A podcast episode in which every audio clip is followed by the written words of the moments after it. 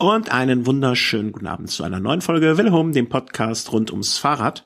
Äh, heute mit Folge Nummer 93 des Velohomes, Folge 49 des Velo Race und dem äh, dementsprechend Anlass äh, sehr schön gekleideten Chris. Guten Abend zum Bodensee.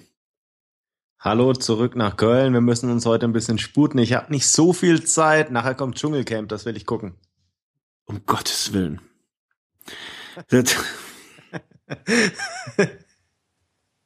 Äh, ich möchte hier eine Stellenanzeige aufgeben. Wir suchen einen Podcaster, der sich ein bisschen mit dem Profisport auskennt. Der Chris hat die Messlatte sehr, sehr hochgelegt, äh, vor allen Dingen in Bezug auf sein Gedächtnis. Aber dafür hatten sich gerade charakterliche Defizite aufgetan, äh, die wirklich, wirklich, wirklich schlimm sind. Ähm, aber wir wollen jetzt nicht das Dschungelcamp diskutieren.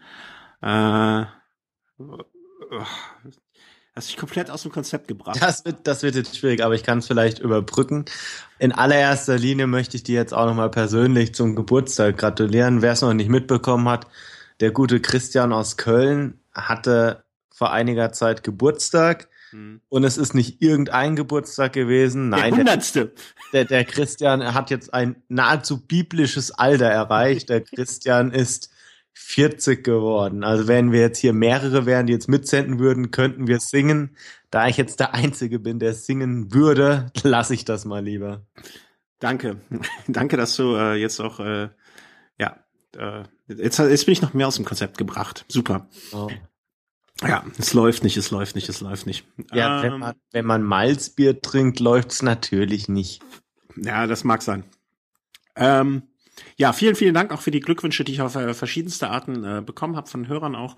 Ähm, wenn ich mal auf irgendeinem sozialen Kanal nicht sofort antworte oder mich bedanke oder sonst etwas, das liegt einfach daran, dass ich die unterschiedlich stark nutze und ich krieg das dann irgendwie schon mit, aber ja, ähm, ne, und so weiter. Aber wollen wir jetzt aber äh, einfach, ich habe am Dienstag, am Dienstag war's. Ich habe auch äh, wirklich an dem Tag selber Business as usual, so viel wie möglich wie sonst auch immer, weil mir Geburtstage auch nicht mehr so viel bedeuten irgendwie. Du, du feierst, ja, okay. Du ja, feierst ich feiere regelmäßig, aber ich verstehe das natürlich, wenn man schon so viele Geburtstage erlebt hat, dass es natürlich nichts Besonderes mehr ist. Ne? Also da bin ich doch froh, dass ich da noch ein paar Tage jünger bin. Ja, aber solange, solange ich noch schneller Rad fahre als du, ist mir das egal. Was heißt hier noch? Also hast du es seit Jahren schon nicht mehr, lieber Christian. Quod erat demonstrandum oder wie man dann auch im Griechischen sagt, hic rhodos hic salta, mein großer Freund. Ähm, ähm, ja, kommen wir einfach zum Radsport. Das ist viel wichtiger und viel schöner. Äh, kurze Ankündigung zu einem einer Geschichte, von der wir selber der eine überhaupt null, gar kein bisschen Ahnung hat und der andere zumindestens weiß, um was es da geht. Äh, am kommenden Wochenende sind die Cyclecross World Championships, also die Weltmeisterschaften im Cyclecross. Ähm, ist so eine Sportart, die ich gerne mal in Ruhe ausprobieren würde mit einem anständigen Crossrad, was mir nicht zur Verfügung steht, von der ich viel zu wenig Ahnung habe, aber deren Leist, die Leistung der Athleten ich sehr bewundere. Ja, also die brauchen auch verdammt gutes Shampoo oder Seife oder generell sämtliche Utensilien, die zum Reinigen der Körperoberfläche da wirklich geeignet sind. Weil da gibt's ja regelmäßig Bilder, da denkt man sich, ohne Scheiß, wo habt ihr euch rumgetrieben? Also gerade wenn es dann noch regnet oder so auf, mhm. auf wirklich auf, auf, auf Schlammbahnen, Bahnen, die sich da ihren Weg, also großen Respekt. Ich habe selber noch nicht ausprobiert, vielleicht werde ich das irgendwann tun, aber mir reicht aktuell schon der Schnee draußen. Ja, nee, das, ich bin auch kein Schlechtwetterfahrer und äh, ähm, Dreck sagt mir auch nicht zu. Und für mich ist das, äh, ich würde es gerne einmal testen. Ähm, ich glaube, man kann die Leistung der Sportler irgendwie, äh, die, die sind so, die sind so total äh, irreal für mich, aber ich kann auch nicht die Leistung, also ich, ich kann mich, das, das ist immer so ein bisschen für mich wie, man kann jetzt so die Leistung eines 400 Meter Läufers oder eines 1500 Meter Läufers oder 5000 Meter Läufers, kann man so erahnen, weil man diese Strecken vielleicht auch mal selber gelaufen ist. Ähm, aber es gibt ja auch so Crossläufe. Und das finde ich auch so unvergleichbar, weil ich kann nicht einschätzen, so ein 5000, Quer, 5000 Meter Querfeld einrennen. Das ist so eine Leistung, die kann ich einfach nicht beurteilen, weil ich das noch nie gemacht habe in der Form. Und deswegen stellt mir es immer fair, ich habe da nur meine allergrößte Hochachtung oder allergrößte Hochachtung vor, was die machen. Und ähm, ja, es ist halt eine eigene Disziplin des Radsports, aber genauso wie Kunstradfahren oder wie heißt das, Fahrradball oder was gibt's Radball, noch? Radball, genau. Ich glaube einfach, dass es eine ganz andere ähm, geistige Anforderung darstellt. Weil jetzt so beim Radfahren, dann fährt man da wirklich in seinem Trott da teilweise Kilometer für Kilometer und da ist man ja wirklich in jeder Kurve muss man sich wirklich enorm konzentrieren, ob da jetzt eine Pfütze ist, ob da wie tief da jetzt ein Schlammloch ist und äh, um da einfach auch permanent dann wirklich auf dem Rad zu bleiben. Also auch beim Crosslauf ist ja auch so, wenn man jetzt auf der Tatanbahn jetzt seine zehn Runden beispielsweise läuft und, oder seine zwölf Runden, um da einigermaßen diese 5000 äh, Meter da zu schaffen, ich glaube, da kann man sich auch in so ein bisschen in so eine Trance-Situation reinlaufen. Das geht, glaube ich, beim, beim Crosslauf nicht, weil dann immer mal wieder ein Hindernis ansteht oder man, ja, immer mal wieder eine Abwechslung. Das macht die Trage, die Tragepassagen, ähm, die auch eine ganz andere Belastung dann wieder für den Körper mit sich bringen. Wie bitte? Was für eine Belastung? Die? Die Tragepassagen. Die Passagen, wo man äh, Treppen, äh, Treppen hochläuft mit dem Fahrrad geschultert, äh, zum Beispiel. Äh, ja. Oder auch wie äh, diese Tragepassagen, die von Fahrrad, äh, besonders talentierte Fahrer ähm, können ja auch solche Passagen im Bunny Hop hochspringen und so weiter. Ähm, das, das, das, das sind halt Sachen, die, die für mich unvorstellbar. Und ich äh, hat, wir hatten ja, hatten wir die Diskussion oder hatte ich die mit dem Markus, ähm, dass die Mountainbiker, nee, das hatten wir beim letzten Mal. Mountainbiker, die ähm, motorisch geschickteren Fahrer sind im Vergleich zum Straßenfahrer. Ähm, vielleicht ist die Crosser sind die Crosser da in der Hinsicht dann auch die komplettesten aller Fahrer. Ne, dass sie sowohl die einen Elemente des äh, Mountainbikens als auch die anderen Elemente des äh, Straßenrads ähm, irgendwie so in sich vereinen müssen. Also wir aus dem Chat haben jetzt auch gerade noch eine Nachricht. Steve letztes Jahr war schon krass, ja.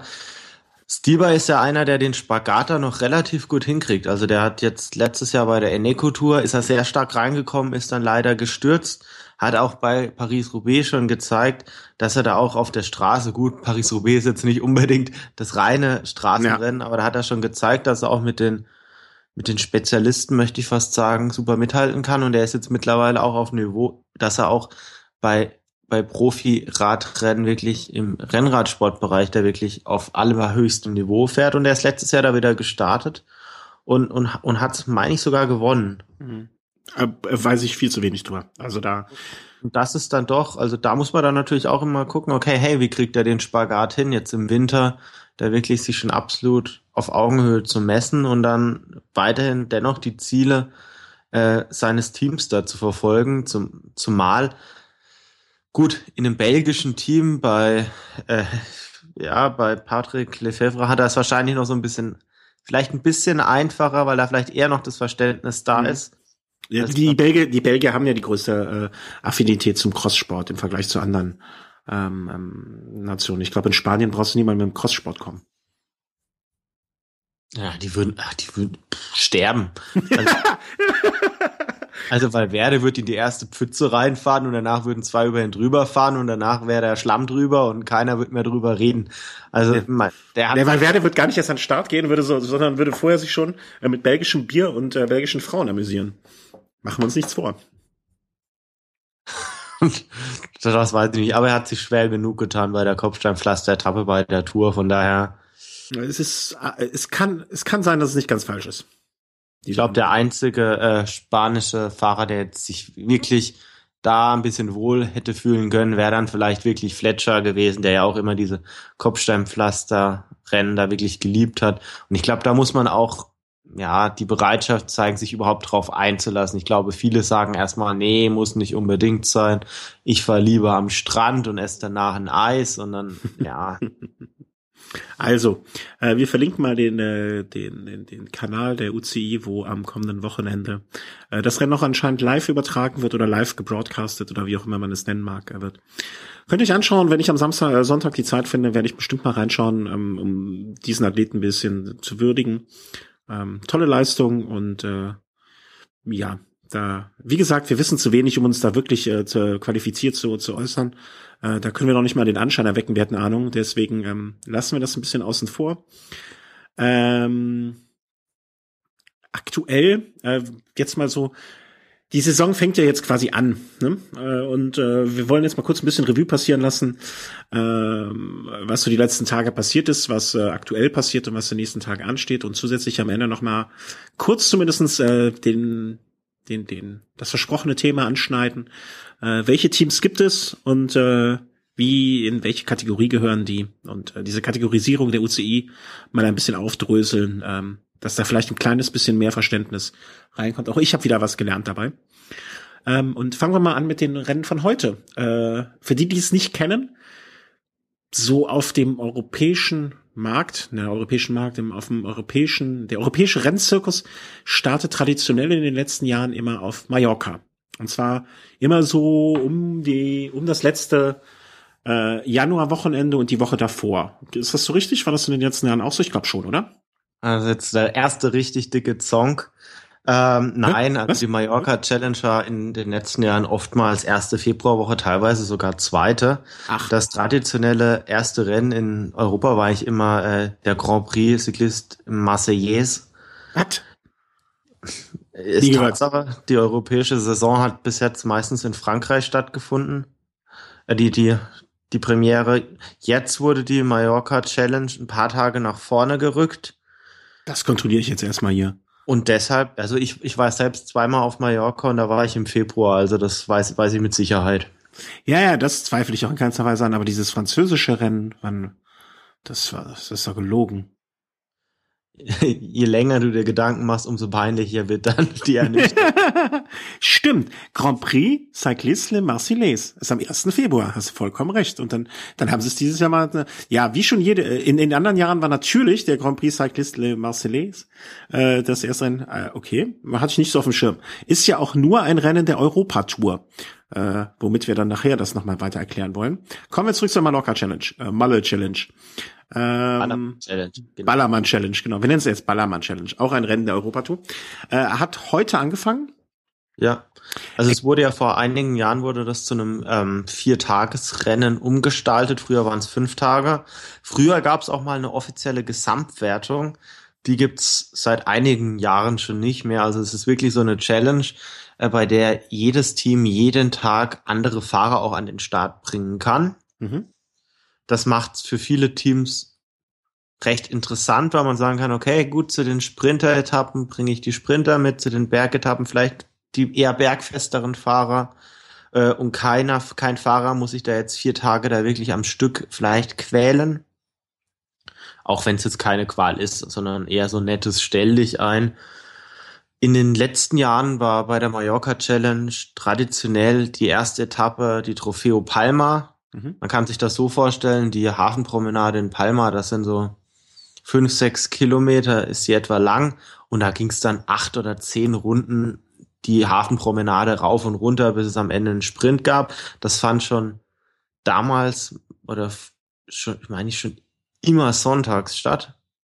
Ist auch auf dem Termin am Sonntag geblieben. Lediglich die drei anderen Etappen wurden vorgezogen. Mhm. Heute war jetzt eine Etappe mit einer Sprintankunft, konnte man vorher schon erwarten.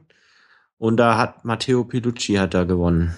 Äh, Fahrer im, ich hatte eben den Link und ich habe ihn jetzt verdingst, ich Idiot. Äh, Vom IAM Cycling. Genau, genau, genau, genau. Äh, dem äh, nicht aus der ersten Nein, nein, nein. Ich, ich, bevor ich mich hier jetzt im Kopf und Kragen rede, wo haben wir denn den Link zur Mallorca Challenge? Äh, ich weiß noch, äh, zweiter war ein Neuling vom äh, Team Sky. Ja, Neuling ist jetzt aber auch krass ausgedrückt. Also den Namen kennt man natürlich schon länger und er hat auch schon einiges erreicht. Ist natürlich ein Neuzugang. Neuzugang, habe ich, meinte ich natürlich. Boah, ich bin heute, ich, ich habe mich, glaube ich, kurz vor der Sendung zu sehr aufgeregt. Ah, es kommt, bekommt der Sendung nicht gut. ähm, und ich muss jetzt auch mal kurz nochmal sagen, dass diese spanischen Seiten von, von irgendwelchen äh, Rundfahrten immer ein dermaßener Haufen Dreck ist. Das ist, das, habe ich das nicht letztes Mal auch schon mich so aufgeregt? Naja gut, ich, ich, ich schaue mir beispielsweise die Ergebnisliste jetzt gar nicht auf der, auf der spanischen Homepage an. Ja, aber das will ich doch. Ich will doch, dass diese Ver ich will doch die Strecke mir anschauen können auf der Seite. Ich möchte mir ähm, das Profil der Strecke anschauen und das möchte ich mir alles bitte auf der Seite des, ähm, des, des, des ja, ich sag schon fast Herstellers, auf der Seite ähm, des Veranstalters angucken und da ist wirklich ein Haufen Müll. Es ist noch nicht mal auf Englisch, ähm, es ist in keinster Weise irgendwo ersichtlich, was wo ist. Und das ist doch ein Graus, ein Graus. Ich finde, wir sollten bald mal dazu übergehen, nur noch Rennen zu besprechen, wo zumindestens die Homepage so ordentlich Material hergibt, dass man sich die Sachen, äh, äh, dass man die Sachen besprechen kann. Verkackt nochmal. da gucke ich mich im Bild, das Wichtigste, das Wichtigste im Header, nämlich ein Bild mit irgendwie 20 Helfern und Polizisten und sonst wem, die alle mitgemacht haben. Und das ist dann die Information, die ich habe. Ich, es tut mir auch sehr, sehr leid, äh, wenn ich kein, äh, kein, kein Spanisch spreche, aber ähm, wo waren wir stehen geblieben? Ähm, ja, fast, fast tragisch, dass du kein Spanisch sprichst, ne? Man sollte eigentlich meinen, dass gerade auf Mallorca eher Deutsch gesprochen wird. Äh, Allerdings wohl weit gefehlt. Sch schlimm genug, schlimm genug. Ähm, ja, ich verstehe ja genug Spanisch, um es äh, mich zu unterhalten vielleicht, aber nicht genug Spanisch, um, um, um die Seite hier zu lesen. Wurscht. Also gewonnen hat, äh, wiederholt, sag mal Matteo bitte. Pelucci, Pelucci, also ich bin mit der italienischen Aussprache jetzt Pelucci. nicht vertraut. Pelucci hört sich auf jeden Fall ja, ein bisschen schöner an als Peluki. Ähm, Auf der anderen Seite hieß es ja auch Petaki und nicht Petachi. Betachi hätte natürlich dann. Betachi hätte besser gepasst zu Valverde. hätte natürlich, ja, vielleicht auch, ja, das auch, ja.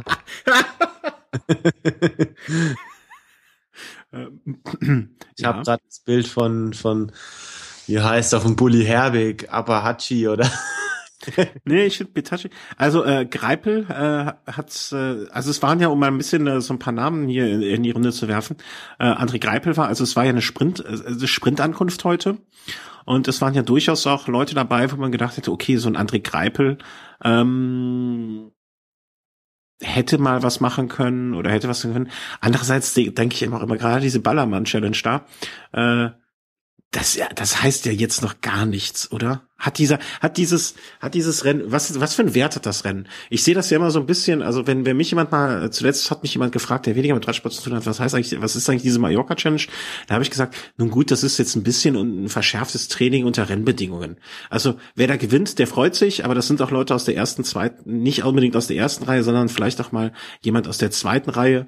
Ähm, okay, ein Riojas, äh, ein Rojas von Movistar ist jetzt vielleicht nicht unbedingt die zweite Reihe, aber wer da nicht gewinnt, ist jetzt auch, geht abends auch nicht trauriger ins Bett, oder? Also das ist so, so. Also ich sag mal so, ein Pelucci, den kennt, Pelucci, Pelucci kennt man auf jeden Fall. Also der hat letztes Jahr, meine ich, eine Etappe auch bei Tirreno Adriatico gewonnen. Elia Viviani hat auch schon Top-Platzierungen beim Giro geholt. Rojas, ja, dass er auf dem Podium landet, war jetzt nicht zu erwarten, aber so Buhani ist schon, ist schon absoluter Topmann.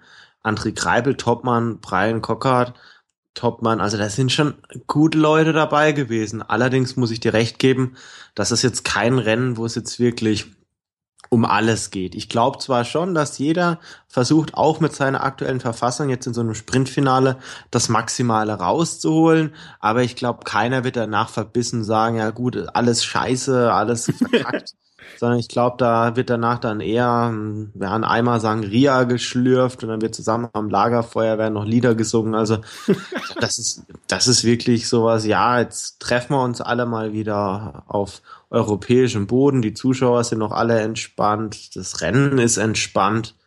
Also das ist eine schöne Möglichkeit, unter Wettkampfbedingungen wirklich in die Saison zu starten.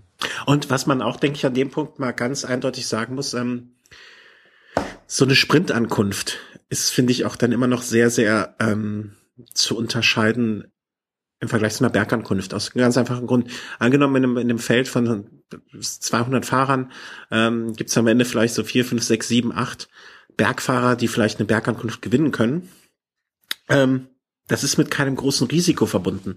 Äh, die können einfach alle am Ende reinhalten und äh, die Straße ist breit genug und bei einer Bergankunft gibt es kein Risiko für die Fahrer, außer äh, einer fällt links oder rechts runter in die Schlucht beim Bergauffahren. Aber dann, äh, ne, das ist äh, dann hätte er eh sich einen anderen Sport aussuchen müssen. Aber bei einer Sprintankunft, es ist nun mal am Ende, machen wir uns nichts vor, auch bei so einer Ankunft äh, mit äh, einem Risiko verbunden. Heute gab es wohl kurz vor dem Ziel auch einen Sturz und bei so einem unbedeutenden Ereignis möchte natürlich auch keiner ähm, sich vielleicht schon äh, die Vorbereitung kaputt machen, indem er einfach blöd fällt, sich Schlüsselbein bricht oder sonst irgendwas in der Richtung passiert. Und deswegen fährt man dann natürlich auch immer, ich will nicht sagen mit angezogener Handbremse, aber da haut da, da hält man vielleicht auch nicht das letzte bisschen rein, als wenn man gerade am Champs-Élysées bei der letzten Umrundung ähm, äh, im Tour de France Finale ist. Ne, das muss man vielleicht bei den Sprintern auch mal so sagen, dass, dass sich da dieser Unterschied zwischen diesen beiden Arten von Ankünften ja, also ich glaube nicht, dass man bei so einer Ankunft den Renshaw macht und mit seinem Helm den Helm des Gegners da wegrammt. das macht man da jetzt nicht, aber gut, dass du es ansprichst. Also Rojas, der heute Dritter wurde, ähm, ich meine 2008 bei der Trofeo Inca, als ich vor Ort war damals, gab es noch so eine Art inoffizielle Gesamtwertung. Da gab es den Kampf zwischen Rojas und Philipp Gilbert. Mhm. Und bei einer Ankunft hat's dann Rochers wirklich äh, richtig in die Zäune gelegt im Sprint. Und er hat sich auch richtig schwer verletzt und war mit, ich weiß gar nicht, ob das dann, es war was mit der Schulter, ob, ob dann, ob er dann Schulterbruch hat oder so. Der ist auf jeden Fall eine gewisse Zeit lang ausgefallen. Mhm. Und das ist so eine Veranstaltung einfach, einfach kein Wert. Ja gut, also damals war es, meine ich, noch, äh, war da, war da, war da noch Illes Balears vielleicht sogar noch Co-Sponsor? Ich bin mir jetzt gar nicht genau sicher. Also, es würde mich nicht wundern, wenn sie jetzt immer noch in irgendeiner Form sind, äh, all weil auf der Homepage sie in sehr prominenter Position auftauchen. Nee, ich meine, ja, auf der Homepage, klar, Illes Balears, das ist ja Mallorca, also ja. unter anderem. Ich meine, ob, ich meine, das Team ähm, so. Movistar war ja mal das Team Illes Balears und spanisches Team, noch dazu der Sponsor, dass man da vielleicht eher sagt, man riskiert mal was. Rojas war damals auch noch ein junger Mann, der war da 22, da ist man vielleicht dann eher noch ambitionierter, so ein Rennen dann auch zu gewinnen und vielleicht riskiert man dann auch noch ein bisschen mehr. Mhm.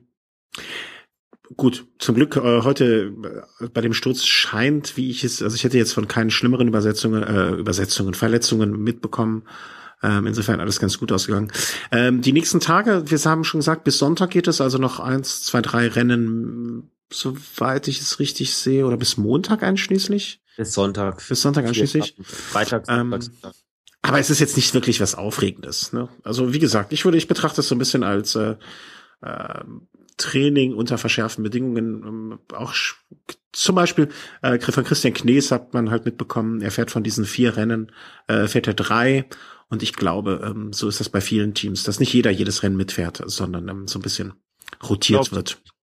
Also morgen und übermorgen finden dann jetzt auch so eher so hügelig, fast bergigere Rennen statt. Mhm. Da geht's dann auch über den Puc Major, den, den höchsten Anstieg. Der ist immerhin dann auch über 1000 Meter hoch, also über 10 Kilometer lang der Anstieg. Also das ist dann doch auch für die Phase der Saison dann nichts, was man jetzt wirklich so unter den Teppich kehren kann. Ähm, und in den letzten Jahren hat, haben da doch so einige schon angedeutet, was die Saison vielleicht so bringen kann. Also letzte Saison hat beispielsweise Michael Kwiatkowski hat auf Mallorca eine Etappe gewonnen und hat da vielleicht schon angedeutet, diese Saison geht ein bisschen was. Ein Rui Costa 2013 war auf Mallorca auch schon mit vorne dabei und ist, glaube ich, auf einer Etappe die Valverde dann gewonnen hat, meine ich dann auch Zweiter oder Dritter geworden. Also da auch schon eine ganz starke Leistung. Also klar, es wäre überbewertet, wenn man sagt, jeder, der da jetzt eine Etappe abschießt, der hat eine große Saison vor sich, aber wer da jetzt wirklich was zeigt, das ist nicht das schlechteste Indiz. Ja, ja genau. Also ich glaube, ich glaube auch, wer, wer da vorne ist, der sagt schon so, äh, hey, in dieser Saison kann man auch mit mir äh, vielleicht irgendwo mal rechnen. Aber ähm, andersrum wird kein Schuh draus, wer dort äh, hinten rumgurkt oder wie Greipel heute einen achten oder neunten Platz macht, das muss nicht heißen, dass er die ganze Saison jetzt schon in den Sand gesetzt hat, äh, in den mallorquinischen. Ähm, insofern, äh, ja, eine schöne Veranstaltung. Ich, ich finde das, äh, äh, muss ich so ein bisschen an denken an unsere letzten beiden, die, die erste Folge Velo Race und die erste Folge Velo Snacks, so, so zum Reinkommen in die Saison wieder, ne? So, man fängt langsam an und äh, man gewöhnt sich dann so ein bisschen dran, ähm, dass jetzt so der, der in Anführungszeichen Normalbetrieb langsam wieder anläuft. Genau. Mit dem, in der Fahrradsaison. Ähm, die zwei großen, sind es großen oder die zurzeit jedenfalls größt gelaufensten Rennen, äh, dann auch mal kurz im Rückblick Tour San Luis. Da also, wenn ich an die Tour San Luis äh, dran zurückdenke, denke ich so, okay, Quintana ist Dritter geworden und Cavendish hat am Ende doch noch mal einen Sprint gewonnen. und hat sich darüber gefreut, während er vor Jahren gesagt hätte, ich habe dieses scheiß kleine dreckige Rennen interessiert mich kein bisschen. Ja, richtig. Ähm, ja, das ist dann auch so ein Rennen, wo man ein Stück weit relativieren muss. Anfang der Saison, ja, das trifft jetzt auf den europäischen Radsport zu, jetzt nicht unbedingt auf den südamerikanischen. Also die mhm. sind da mitten in der Saison. Das ist Tour de San Luis ist für einige der Saison-Höhepunkt und deshalb gibt es da immer wieder Überraschungen dass einheimische Fahrer beispielsweise da mal richtig gut drauf sind, wohingegen Quintana, der jetzt natürlich klar sagt, äh, er, er will bei der Tour de France in Topform sein, dem fehlt noch ein bisschen was und dann reicht's dann halt auch mal für, für äh, Fahrer, die man vielleicht nicht unbedingt jetzt zu den besten Fahrern der Welt zählen würde. Beispielsweise jetzt dieses Jahr wieder für einen Daniel Diaz, mhm. der das auch wirklich eindrucksvoll gemacht hat. Einen anderen Fahrer hast du auch schon angesprochen oder indirekt angesprochen, Fernando Gavira, äh, Kolumbianer, der auch für die kolumbianische Auswahl jetzt am Start war, der Cavendish zweimal geschlagen hat. Noch ein ganz junger Mann, ich meine 20 oder 21 ja. Jahre. Das muss man natürlich als, als Cavendish dann auch erstmal verkraften. Aber klar, ein Cavendish wird jetzt diese Saison auch erstmal noch ein bisschen dann zulegen müssen, wohingegen so ein Gavira vielleicht jetzt auch schon eher, ja, vielleicht ein bisschen Heimvorteil hat und dann auch schon vormäßig weiter vorne war. Aber Cavendish musst du musste auch erstmal schlagen, also Hut ab. Also absolut, nichts, absolut. Nicht ähm, umsonst hat da einige Angebote vorliegen. Mhm. Äh, Quintana dritter Platz, ich finde, das ist sogar alle Ehren wert. Also ganz ehrlich, hätte man mir vorher gesagt, der fährt da so unter, der fährt da zwischen Platz fünf und zehn ganz entspannt rein, äh, hättest, hätte man von mir die Antwort bekommen, ja und? Also ne, weil ähm, A, er befindet sich absolut in der Aufbauphase und auch äh, er macht sich jetzt natürlich nichts kaputt, wenn er da mal ein paar Tage Vollgas fährt oder äh, einen reinhält. Ähm, andererseits, äh, da geht es für ihn um nix. Ne? Also äh, klar, in der Heimat will man immer gut aussehen und ich kann mir auch gut vorstellen, dass er als Südamerikaner den Anspruch hat, da möchte ich auch äh, anständig mitfahren. Absolut. Ähm, äh, in heimatlichen Gefilden, vielleicht fühlt er sich da auch ein bisschen wohler. Ähm, ich weiß gar nicht, gab's, äh, gibt es da ähm, das Höhenluftproblem, glaube ich, nicht gab es dieses Jahr, oder? Also das, das sind ja auch nochmal so Geschichten, ne, wo oft gesagt wird, okay, da haben die Südamerikaner einen Vorteil, weil es äh, sehr stark hochgeht im Sinne von ähm, Höhen, Höhen, Höhenluft halt, ne? Ähm, aber äh, also, wenn er da jetzt deut deutlich weiter hinten reingekommen wäre, na und? Ja, für ihn zählt die Tour de France, nichts anderes diese Saison. Vielleicht noch der Giro. Na, die nee, Giro fährt er nicht. Äh, er fährt äh, Tour und Vuelta. Vuelta meine ich, genau, meine ich auch. Ja, aber der, der ganz klarer Fokus äh, auf die auf die Tour de France und alles vorher und alles nachher ist äh, reiner äh, reiner Zirkus, wenn er die Tour gewinnen sollte. Ne? Und da kräht in, ich glaube, in drei Monaten kräht kein, kein Hahn mehr danach, wie äh, ob er auf dem dritten oder auf dem dreißigsten Platz die Tour de St. Louis abgeschlossen hat. Ja, vor allem die Fahrer, mit denen er sich dann äh, in Europa dann messen muss oder andere europäische Fahrer, die jetzt vielleicht auch in Europa eine Rolle spielen könnten, beispielsweise so ein Dani Moreno oder so ein Alexis Villamos oder ein Bremislav Niemetz, die, die waren ja auch hinter ihm. Also es war jetzt nicht so, dass es da jetzt nur einen Europäer gab, der vielleicht in der Saison noch eine Rolle spielen könnte, der ihm da jetzt fünf Minuten abgenommen hat. Also von daher, er war ja der beste, in Anführungszeichen, Europäer. Und, und selbst wenn, weißt du? Also er hat jetzt zum Beispiel, nehmen wir das ist Niemetz, äh, der Fahrer von Lampre, nehmen wir das mal als Beispiel. Ja? Dem hat er jetzt irgendwie so Pi mal Daumen sechs Minuten abgenommen bei dieser Rundfahrt. Ähm, Wenn es andersrum gewesen wäre, hätte ich doch auch gesagt, ja Mai, ne, auf den auf den äh, Quintana hat man vielleicht ein bisschen mehr geachtet als auf den Niemetz. Ähm, äh, passt eigentlich ganz gut zur zur Mallorca Challenge. Ähm, wer da jetzt vorne ist, okay, da dankt man sich, na gut, der ist gut im Soll. Aber wer jetzt bei der ähm, Tour St. Louis nicht vorne mit dabei gewesen ist, heißt es ja auch, heißt es meiner Meinung nach auch nicht, dass man den jetzt die Saison schon abschreiben muss.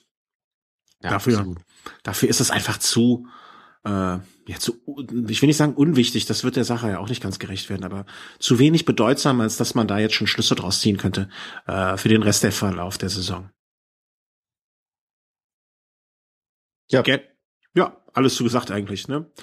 Ähm, einzelne Etappen da einzugehen, denke ich mal, wird das Ganze auch äh, zu über, also wird es höher stellen, als es eigentlich ist. Und bevor wir etwas hochstellen, gehen wir natürlich auch noch nach unten. Oh, ganz nicht. ja. ja, ich gebe zu. Äh, Tour Down Under oder in anderen Worten die Cattle Evans äh, Goodbye Tour Ich glaube, am Sonntag fährt er ja sein richtiges Abschiedsrennen. Ähm, ja. Zu wenig mitbekommen, ich irgendwie. Er durfte noch mal aufs, aufs Stockerl. ja, er durfte noch mal aufs Stockerl. Ähm, Insgesamt Dritter. Mhm. Aller Ehren wert. Ja.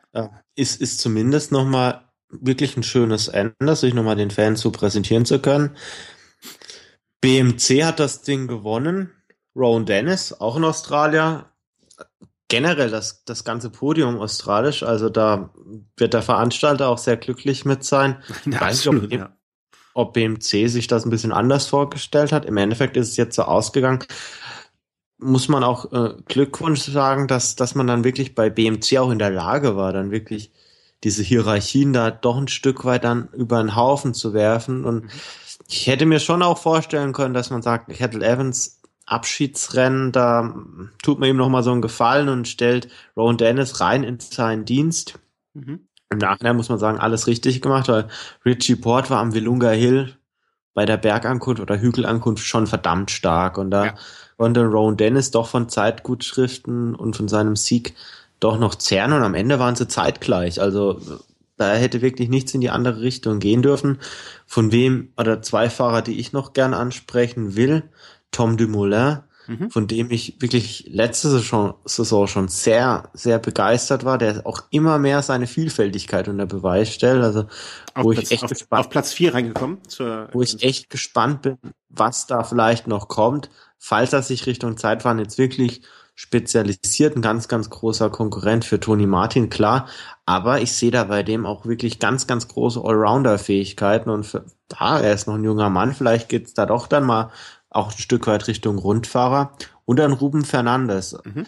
Neuzugang beim Team Movistar, letztes Jahr noch bei Caja Rural, hat vor einigen Jahren die Tour de l'Avenir gewonnen. Ich meine, vor zwei Jahren. Und hat jetzt, war das erste Mal jetzt auch wirklich gezeigt, dass er mal bei einem World Tour Rennen da vorne mitfahren kann. Auch wenn man natürlich wieder sagen muss, das ist ein Rennen, das ist für die Australier ganz groß. Und aber für den Rest, ja, da schickt man dann doch eher die zweite Garde hin. Also darf man auch nicht überbewerten. Äh, darf ich äh, kurz einen Einschub machen? Ja.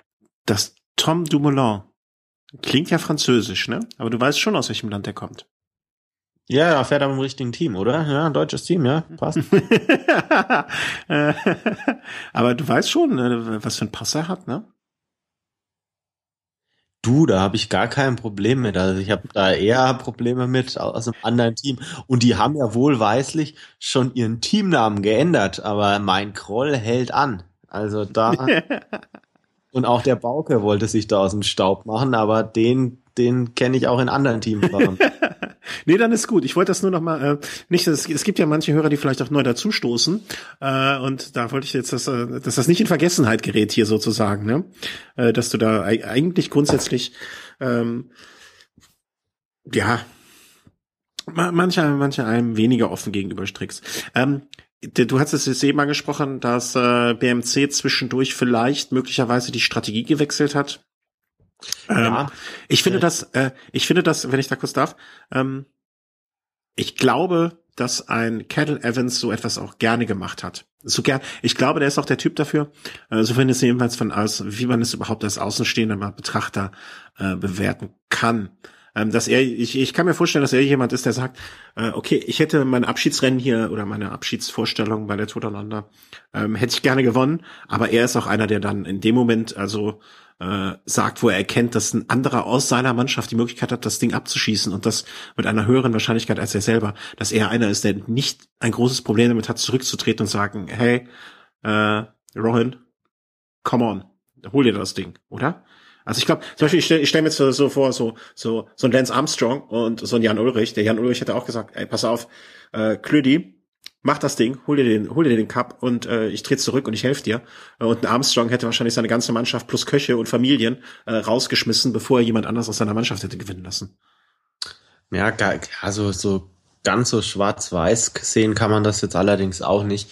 Ähm, das war schon so eine Situation, dass bei einer Hügelankunft Ron Dennis attackieren sollte äh, Kettle Evans quasi ans Hinterrad der Konkurrenz sich setzen sollte, um, um dann nochmal drüber zu attackieren. Hat dann auch so weit geklappt, dass sie Platz eins und zwei gemacht haben, nur haben die Verfolger Rowan Dennis nicht mehr eingeholt. Also die Taktik war schon auf Kettle Evans ausgerichtet, allerdings war dann äh, auf Kettle, ja doch, Kettle Evans. Ja. Allerdings war dann Rowan Dennis dann doch ein Stück weit zu stark und so zehn Sekunden Zeitbonifikation sind bei der Tour Down Under dann natürlich schon ein gewaltiges Brett, zumal er dann noch einige Sekunden Vorsprung auf der Etappe noch rausgefahren hat. Und das muss man dann auch erstmal wieder reinfahren. Und ich glaube, man tat gut daran, vor, vor der Etappe auf Milunga Hill noch zu sagen, okay, schaut mal, wie gut ihr zurechtkommt. Wir legen uns jetzt da jetzt nicht fest. Mhm. Und im Endeffekt alles richtig gemacht. Ich denke mit Platz 1 und 3 BMC, super Vorstellung. Absolut, ja. Richie Port, wie letztes Jahr, gewinnt er am Wilunga Hill. Auch eine gute Präsentation. Muss man jetzt auch mal sehen, ob er da jetzt mal wirklich seine Klasse dann auch wirklich bei den dreiwöchigen Grundfahrten auf die Straße bekommt. Also in den letzten Jahren war ich da doch so ein bisschen enttäuscht. Also ich hatte ich da bin auch, das ist auch wirklich eine, äh, das, das ist auch wirklich eine, eine, eine, eine, ähm, ja, eine Sache, wo ich die Saison ganz gespannt drauf bin. Wird Richie Port der äh, derjenige sein, der der bei Sky so eine so eine Co-Kapitän äh, Rolle einnehmen wird, ähm, der der der vielleicht in die Rolle des äh, wie sagt man Kronprinzen von Froome äh, so ein bisschen in die Rolle schlüpfen wird. Äh, Im letzten Jahr. Kronprinz wird schwierig, weil sie sind gleicher Jahrgang. Vielleicht ist da eher die Chance vielleicht für so einen äh, Leopold König da. Also der ist jetzt auch neu dabei. Ja, aber äh, er ist ja jetzt vom, also wir hatten uns ja wir alle, nicht alle, aber wir, ich zumindestens hatte ja gedacht, okay, äh, letztjährige Tour, Froome ist raus, alle für Port. Er ist jetzt die vermeintliche äh, Nummer zwei. Und er wird dann die neue Nummer eins und äh, wird der Go-To-Guy. Und ich, wer, im Nachhinein, wenn ich das richtig erinnere, hatte ich zumindest den Eindruck, dass er so ein bisschen an dieser Verantwortung auch, ich will nicht sagen zerbrochen ist, aber er, konnte halt, er hat halt die PS nicht auf die Straße gekriegt. Und das ist so eine Entwicklung, wo ich dieses Jahr sehr gespannt drauf bin, was da bei äh, Sky passiert und wie, welche Rolle Port einnehmen wird im Vergleich zu König und äh, Froome. Ähm, vor allen Dingen vor dem Hintergrund, dass er jetzt genauso gut wie letztes Jahr in die Start, äh, in die, in die, ähm, ähm, ähm, ähm, ja, in die, in die Pushen gekommen ist. Klar, also letztes Jahr hat er dann wirklich, hat er einige Pro, äh, Probleme, was Verletzungen angeht, was seine Gesundheit angeht, hat deshalb den Giro schon nicht bestreiten können und bei der Tour war seine Vorbereitung dann wirklich gestört und da hat er, glaube ich, nicht die Grundlage, um da wirklich über drei Wochen mitzuhalten. Also man hat es dann an seinem Einbruch gemerkt. Die ersten paar Tage war er noch voll dabei, danach ging es wirklich bergab. Damals habe ich mir noch gedacht, schade, dass ein Mikkel Nieve auf einen Port warten musste. Nieve auch ein Fahrer, der, der bei einer dreiwöchigen Grundfahrt auch bei der Tour in die Top Ten fahren kann. Mhm. Der Chance wurde er beraubt. Muss man jetzt abwarten. Aus dem Chat kommt gerade die Frage, ähm, was man zur lebenslangen Sperre von Lance Armstrong sagt. Können wir das, sollen wir das nicht mal am Ende noch einschieben? Äh, ich hätte das gerne, also ich habe es jetzt auch beachtet, aber das, lass uns mal das äh, Two Down Under komplett abschließen noch vorher, wenn das so in Ordnung ist. Ja, ich dachte, wir hätten es jetzt. Okay, okay, okay. Ja, dann, äh, dann gratulieren wir. Ich wollte noch am Ende nochmal sagen, äh, dass das jetzt äh, irgendwie so schon komisch ist. Also wir hatten in der letzten Sendung schon drüber gesprochen, aber Kettle Evans jetzt so weg irgendwie. Irgendwie, äh, komisch. Also nochmal alle, alles Gute jetzt hier von, äh, von unserer Seite und ähm, viel äh, Glück bei viel, seinem Abschiedsrennen. Das findet genau, jetzt am jetzt Sonntag. Sonntag. Great Ocean Road Race findet ja am Sonntag statt. Ja, die, die Teilnehmer, das ist jetzt kein Weltklassefeld. Also ich kann mir vorstellen, da hat er doch noch mal gute Möglichkeiten, um den Sieg mitzufahren. Mit Vielleicht Sieg. lässt man ihn auch gewinnen. Also wird man ja auch nicht. Ich denke auch Fahrer wie ein Richie Port oder andere Australier, die wissen ja auch, was sie gerade in Australien einem Kettle Evans zu verdanken haben, mit seinem Weltmeistertitel, mit seinem Toursieg. Äh, ich, ich glaube, er hat einen maßgeblichen Anteil auch an der Entstehung des Teams Orica Green Edge, auch wenn er da nie gefahren ist. Also ohne ihn und manch anderen wäre die Begeisterung da vielleicht nicht da gewesen. Ja, genau, ja, genau. Also er hat, äh, er war schon so eine ähm, so so so eine, eine Galionsfigur des australischen Radsports. Das klingt jetzt sehr pathetisch, aber so finde ich, äh, kann man schon sagen. Und ähm, der Wegbereiter für viele, die da jetzt kommen auch. Äh, also ein Port würde es so in der Form wahrscheinlich nicht geben, wenn es den Evans nicht gegeben hätte. Oder ähm, ja, sich da auch, äh, das gehört ja auch immer dazu, innerhalb der Wirtschaft eines Landes und vor allen Dingen so äh, Australien, Inselstaat, weit weg, ähm, äh, da ähm, ja, da irgendwie so eine Begeisterung zu entwickeln und äh, das äh, ja, das äh, danke dafür und äh, nun ja, dann möge er am Sonntag äh, sein Abschiedsrennen haben und dann in wohlverdienten Ruhestand gehen. Ähm, das waren jetzt so der in kurzen Abriss die das aktuelle Rennen, die aktuell die letzten zwei aktuellen äh, geschehenen Rennen und äh, bekam jetzt hier aus der aus dem Chat noch eine Anregung für ein Thema und dann sagen wir noch die äh, verschiedenen Teams. Was sagen wir zu Lance Armstrong und seiner lebenslange Sperre, die da jetzt äh, geschehen ist? Ähm, also aus meiner Sicht, man kann über äh, von jedem Doper, um es mal ein bisschen pauschaler zu sagen, halten, was man will.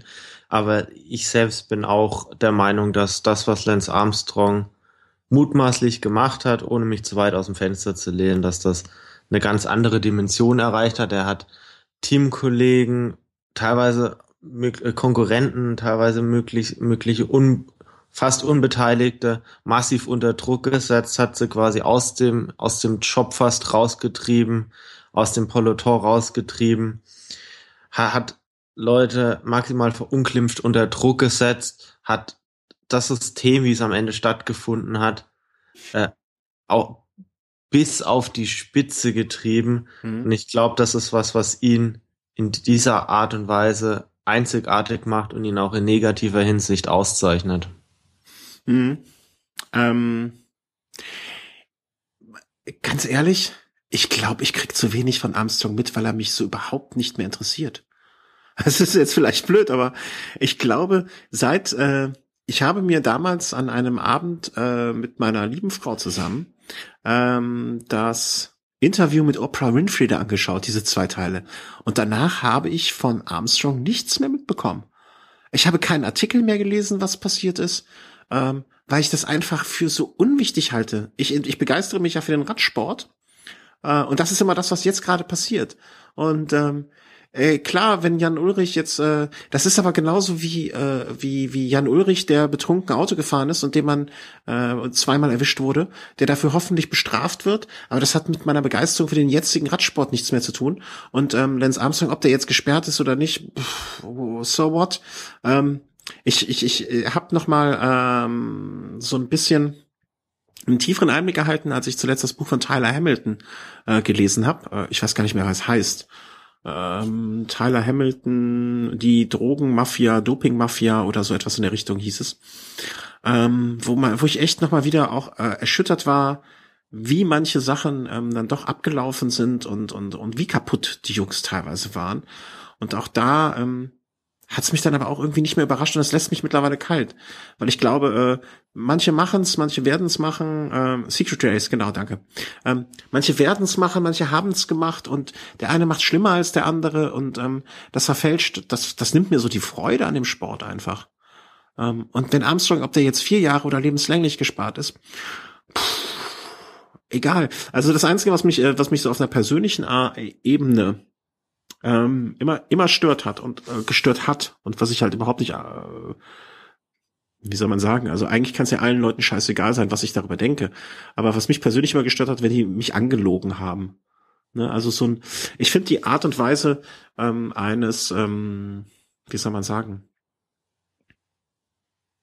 wie du Kurov damals. Ne? Als, äh, wie war die Geschichte nochmal? Du weißt es doch auch noch, diese Fremdblutgeschichte. Er hatte fremdes Blut im eigenen äh, Blut mit drin, oder? Ähm, der hat einfach seine Schnauze gehalten, hat die Strafe gezahlt und hat seine, hat seine ähm, äh, Strafe abgesessen, ja, und ist danach zurückgekommen. Ähm, man kann jetzt über die Vorgehensweise, was er getan hat, äh, urteilen, oder braucht man gar nicht äh, sich Gedanken machen. Er hat, einen, äh, er hat einen Regelverstoß begangen, er hat vielleicht sogar einen Regelstoß vergangen, der noch ein bisschen krasser ist als andere Leuts Regelverstöße. Äh, aber er hat einfach nicht danach irgendwie versucht, mir einen zum Pferd zu erzählen, dass in seinem, äh, in seinem doch, Camp. Doch ja, hat, hat er? er schon. Also er hat ja auch erzählt, ja gut, ähm, das, also es wurde ja gemutmaßt, ob das dann das Blut seines Vaters sein, hat er gemeint. Ja, nee, dafür hat es viel zu wenig Promille. Ach Quatsch. Und neben hat er natürlich auch nach Okay. Möglichkeiten gesucht, sich da rauszureden. Ich glaube, das ist ein ganz natürlicher menschlicher Reflex. Also ich finde es da viel verwerflicher, was beispielsweise ein Eric Zabel gemacht hat. Also Ja, da eine, ja. Oh eine Gott, ja. heulende, Pre schluchzende Pressekonferenz zu halten. Äh, nach dem Motto, ja, ich pack jetzt aus und ich muss ganz ehrlich sagen, ich habe ihm damals geglaubt, aber wenn ich jetzt weiß, was er danach da nochmal erzählt hat und dass er da absolut gelogen hat, dann, dann, dann finde ich das viel, viel schlimmer, weil es ist also schauspielerisch war es war es nicht schlecht. Für dich hat's ja gereicht. Für, für mich, für mich hat's gereicht, aber das, das also da, da, das war wirklich, was war wirklich der Gipfel. Also da, da fand ich das Gestammel von Ulle bei Beckmann fand ich da noch sympathischer als das Absolut. Rumgelüge von, von, von Zabel, weil beim Ulle hast du gemerkt, okay, irgendwo bei ihm ist vielleicht dieses Unrechtsbewusstsein einfach nicht so ganz da. Ich glaube, ein Zabel war sich immer bewusst, okay, das passt so nicht ganz. Und ich glaube, so ein Zabel war auch immer jemand, der hat dann eher so kalkuliert, was kann denn da noch passieren, was kann denn noch kommen, was erwartet mich jetzt in nächster Zeit. Also es hätte ja auch sehr gut sein können, dass der Epo-Konsum von Zabel da jetzt nie rausgekommen wäre, dann hätte er alles richtig gemacht. Mhm. Und das ist halt genau das ist der Punkt. Zabel ist ein, auch ein sehr gutes Beispiel dafür. Ich will einfach nicht angelogen werden. Und ähm, Armstrong hat einfach über über Jahre, also mal abgesehen von der Einschüchterung, von der Beeinflussung, von der ähm, von der von dem, was man alles außerhalb des Radsports als charakterlich schwierig ansieht, um es mal vorsichtig, vorsichtigst auszudrücken, ähm, finde ich einfach dieses wirklich ganz weit offensiv die Sache angehende, ich habe nicht gedopt, ähm, und es ist auch so vor sich hertragende, ja, ähm, das finde ich halt sehr, sehr schwierig und das ist ähm, etwas, was ich, also ich habe halt keinen Bock angelogen zu werden, ähm, von keinem und äh, Wobei ich das Verhalten von Armstrong quasi gegenüber Kritikern ähm, auch immer gleich ähm, quasi ja die, den eigenen Standpunkt stark zu vertreten, wobei ich das ein Stück weit auch bewundert habe und es hat, hätte nicht viel gefehlt, dass er mit der Sache auch durchgekommen wäre. was, was, es ja, was es ja nicht was- besser macht. was ihm im Endeffekt im Weg stand, war er selbst und, und sein Verhalten gegenüber seinen Teamkollegen, Ja. die er so unter Druck gesetzt hat, dass er sie quasi gegen sich persönlich aufgebracht hat und hätten die stillgehalten, wäre wär da nie was rausgekommen. Man sieht's jetzt im Team Telekom beispielsweise, so ein Jan Ulrich, der wurde von niemandem, wurde da wirklich äh, in irgendeiner Art und Weise da groß verpfiffen oder so. Also da Ja, es gab diesen belgischen Betreuer doch, der, der äh, ja, aber jetzt von, von führenden Köpfen, Ja. genau.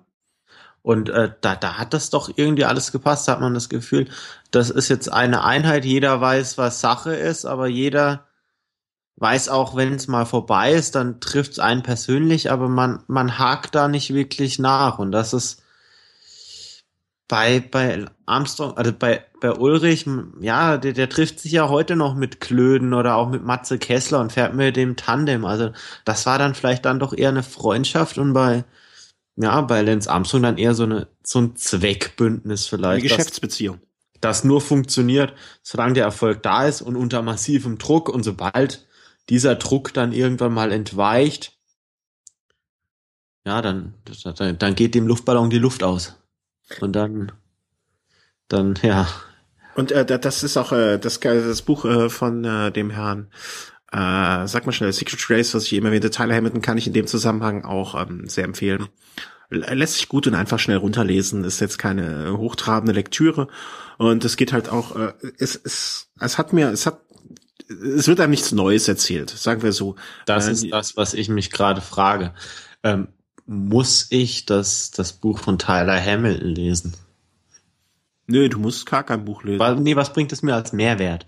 Also, Ähm, es bringt, äh, es es, du da, wird, da werden quasi die schlechten Taten, die man begangen hat, noch versucht zu Geld zu machen. Und das, das ist schon wieder was, was ich schon wieder. Ja, das stimmt, aber es, äh, man, man, man erhält ein bisschen, also ich fand, äh, man hat ein bisschen den Einblick in die Psyche eines, also er, er geht da sehr, sehr kritisch auch mit sich selber um, ähm, was er getan hat und äh, macht da nicht viel drum herum. Und was es auch ähm, aus Beziehungen tut und was es äh, im ähm, sagen wir mal so, in dem Moment, wo du entdeckt wirst, äh, die Mechanismen, die einem, also es geht ja nicht nur, es geht nicht nur bis zu dem Punkt, wo er gedopt hat und dann erwischt wird, sondern es geht zum einen auch um Strukturen innerhalb eines Teams, dass es dort verschiedene Hierarchien an äh, Dopinggruppen gab, dass es einmal noch den, den A-Stoff, den B-Stoff und äh, den C-Stoff gab, ähm, wie eine Kommunikation im Feld miteinander dann äh, darüber passiert, also wie die sich untereinander im Feld austauschen darüber, ähm, wer fährt jetzt gerade auf Stoff, wer fährt ohne Stoff,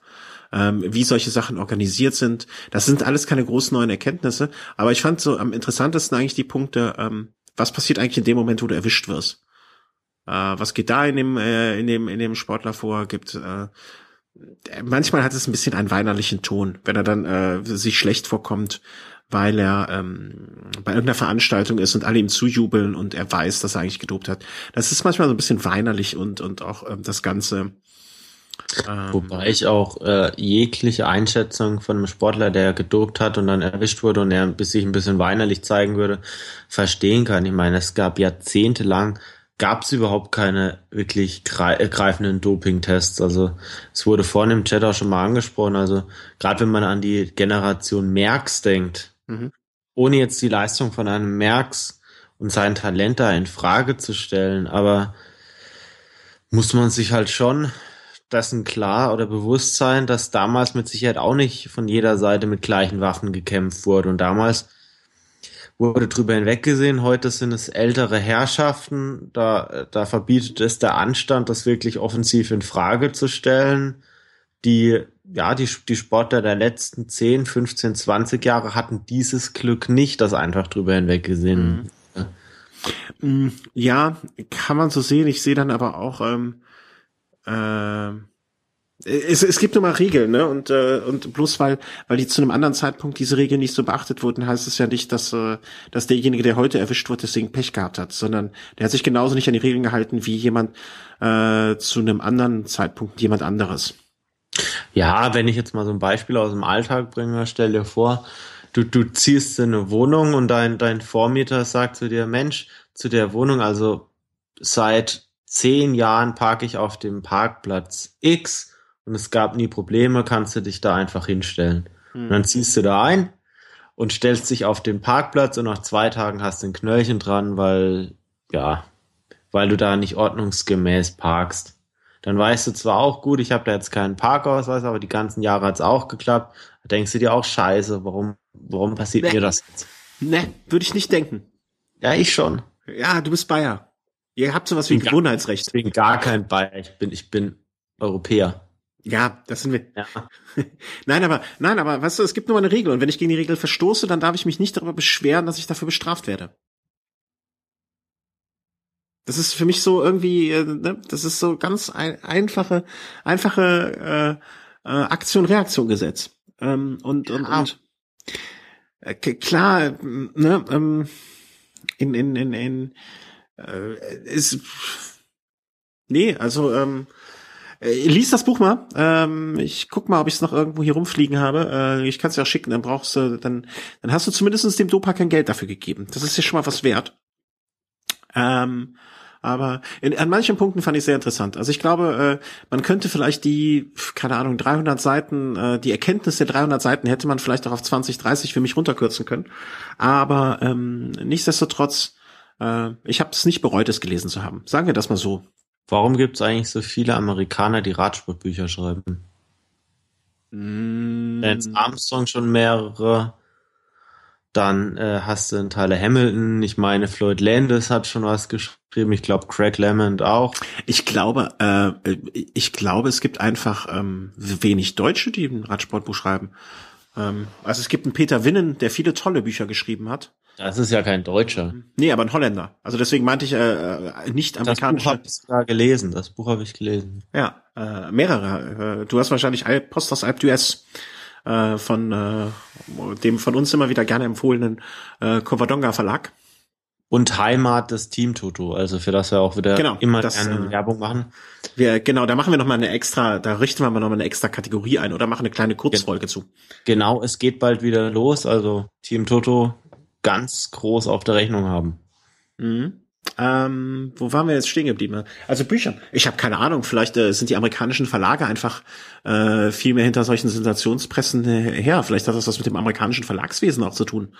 Gibt es ähm, von Miguel Indo rein? Ich weiß es gar nicht. Es ist España, haben die Bücher. Belief ich, Bücher. Ich, weil ich mir gerade gefragt habe, gibt es irgendwann mal so ein Buch von Alejandro Valverde oder von Alberto Contador oder ich weiß gar nicht. Der, der, der Valverde, der, der pappt einfach die äh, ganzen. Das wird, Bilder, das wird ein Bilderbuch, das ist klar. ein Malbuch. Also, das, das ist ein Malbuch, 100 Seiten, dann 100 Frauen und die Haare darfst du in verschiedenen Farben ausmalen. Ja. Äh, mich hat schon übrigens ein Hörer angesprochen, ob du mich schon genötigt hättest, dass wenn ich einen Sohn kriegen würde, ihn Alejandro nenne. Ja, habe ich klar schon gemacht. Ja, äh, habe ich aber auch schon abgelehnt. Also ich kann radsporttechnisch nur einen Namen durchbringen und das, das wird dann frauenmäßig wird's Alejandra. Nee, das wird äh, Celeste. äh, ja. Morgen kriege ich wieder Prügel. Ähm, machen wir, gehen wir zum seriösen Teil über. Dieser äh, äh, Radsport-Gala heute Abend. Erklär mir doch mal bitte, was die UCI sich so denkt bei ihrer Einteilung von Teams. Ähm, und von Rennen, weil das äh, hängt ja irgendwie dann auch miteinander zusammen. Äh, wurde schon ein paar Mal an uns rangetragen und äh, wir, wir versuchen es mal so ein bisschen auseinander zu klamüsern, wie man hier so sagt, äh, was es da gibt. Also. Also es, es gibt drei verschiedene äh, Zugehörigkeiten. Da haben wir einmal das, das Kontinentalteam. Sollen wir nicht von oben anfangen? Das finde ich für mich, äh, weil das finde ich für, klingt für mich viel logischer. Ja, weil du jetzt auch persönlich schon auf dem absteigenden Ast bist, von daher trifft sich das wirklich sehr gut. Für die, nee, die jetzt zwischendrin nee, eingestiegen von, sind, der Christian hat dem, hatte vor einiger Zeit die, die Schallmauer der 40 durchbrochen. Von ja, ja, ja, ja, ist ja gut. Vom Kleinen, ich dachte vom Kleinen zum Großen, weißt du? Also, in der obersten Kategorie der UCI, sozusagen das, was man, ich, ich tue mich ja mit Fußballanalogien immer schwer, weil ich so wenig Ahnung vom Fußball habe, aber das, was so die höchste Klasse ist, die Champions League, das ist die, sind die UCI Pro Teams. Korrekt? Gehen, oder, oder World Tour Teams, ja. Ja. Ähm, UCI World Tour Pro Teams. Das sind so, ich sag mal eigentlich die Teams, über die wir hier andauernd sprechen. Äh, derzeit, glaube genau. ich, 18 Stück. Das sind die Teams, die auch eine automatische Einladung zu allen World Tour Rennen haben. Mhm. Die müssen sich dafür nicht mehr qualifizieren, die brauchen keine Wildcards mehr, die wissen am Anfang der Saison schon genau, sie fahren Giro, Tour, Vuelta und alle anderen Rennen, die zu dem World Tour Kalender dazugehören, unter anderem auch noch die Klassiker oder äh, andere prestigeträchtige einwöchige Rundfahrten, sei es Paris, Nizza, Dauphiné, in Eco-Tour, alles mögliche. Das sind dann diese Rennkategorien HC, ähm, diese Nein, Aus Nein? Nein, das ist was Nein. anderes. Okay, dann erklärst du das gleich nochmal. Das sind World Tour Rennen, also die HC-Rennen, das sind Rennen, wo auch pro Kontinentalteams Genau. Ah, ja, ja, ja, das war die European Tour. Entschuldigung, ich habe den falschen Tab aufgehabt. Ah, das ist ja wieder Überforderung hier. Ähm, das sind die UCI, ja, ja, ja. Also, äh, das sind halt so die Standard-Teams, äh, diese UCI Pro Tour Teams. Ähm, im letzten Jahr gab es ja diese ewig lange oder ewig große Diskussion um, ob das Team Astana ähm, seine Lizenz bekommt, ja oder nein.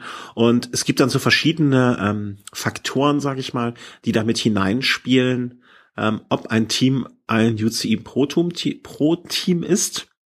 Da spielen äh, sowas wie Finanzierung, ähm, Ethik, ethische Gründe, in Klammern Astana Fragezeichen, ähm, Budget, alles solche Sachen spielen da mit rein.